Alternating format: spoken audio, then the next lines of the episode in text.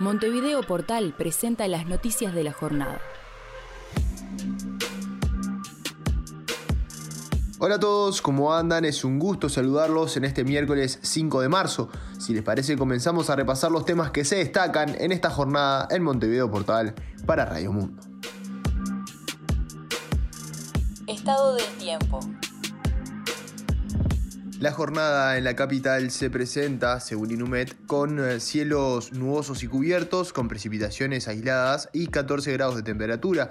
El viento sopla del sur-suroeste a 13 km por hora, hay un 56% de humedad y 15 km de visibilidad. Noticias nacionales.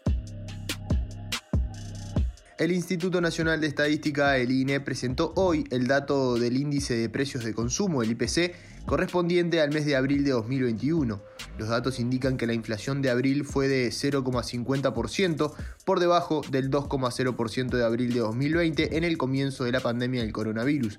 Además, la inflación acumulada en 2021 es de 3,59%, menor al 6,17% de abril del año pasado. Por su parte, la inflación interanual es de 6,67%, inferior al 10,86% desde hace un año. Con este dato, la inflación anual se ubicó dentro del rango meta del gobierno, que es del 3% al 7%. Los principales factores que explican la variación mensual del índice provienen de las siguientes divisiones. Alimentos y bebidas no alcohólicas con un 0,19%, prendas de vestir y calzado con un 0,07%, transporte con un 0,13% y recreación y cultura con un menos 0,04%. El ministro de Salud Pública, Daniel Salinas, informó hoy que se separará en dos etapas la vacunación contra el coronavirus de las personas menores de 70 años. Uruguay recibirá este fin de semana un nuevo lote de un millón de vacunas del laboratorio chino Sinovac.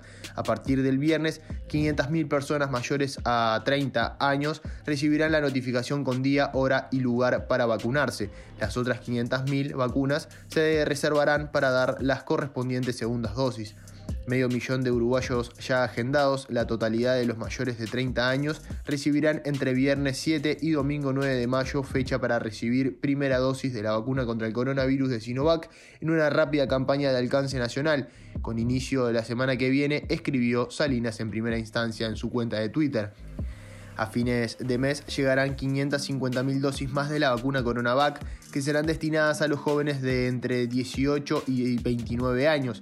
La franja de 18 a 29 años son unas 275.000 personas los ya agendados e irán en forma inmediata y posterior a la de mayores de 30 años comienzan a vacunarse el 31 de mayo y el 1 de junio.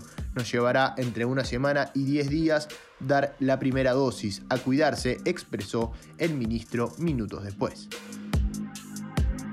La jefatura de policía de Canelones informó hoy que el joven de 19 años que asesinó a Javier Falcón, un cuidacoches de la ciudad de Pando, fue condenado a 18 años de penitenciaría por ser autor penalmente responsable de un delito de homicidio muy especialmente agravado. El pasado 2 de febrero de 2020, sobre las 3 y media de la madrugada, nueve personas se encontraban en la Plaza Constitución de Pando tomando vino.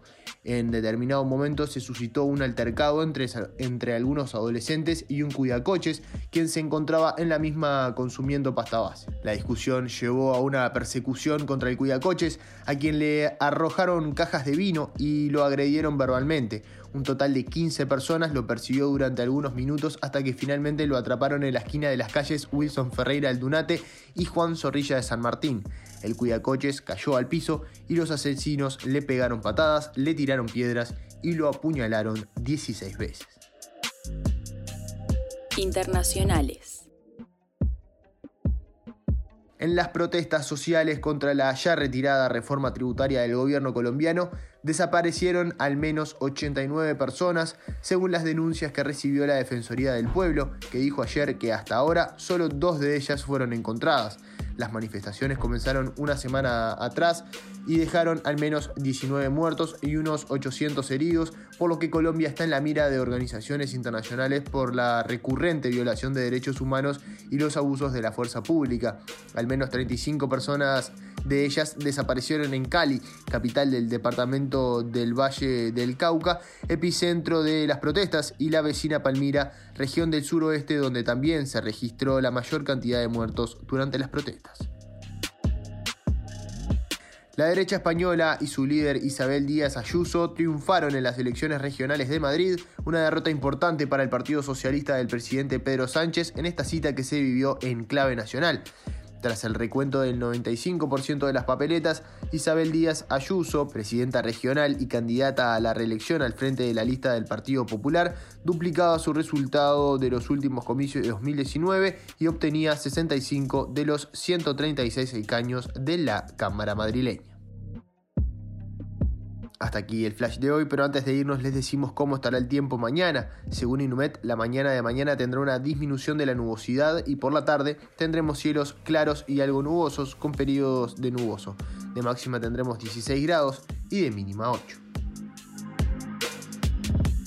Estas fueron las noticias del día por Montevideo Portal. Por más información, léenos en montevideo.com.uy. Para todos, todo.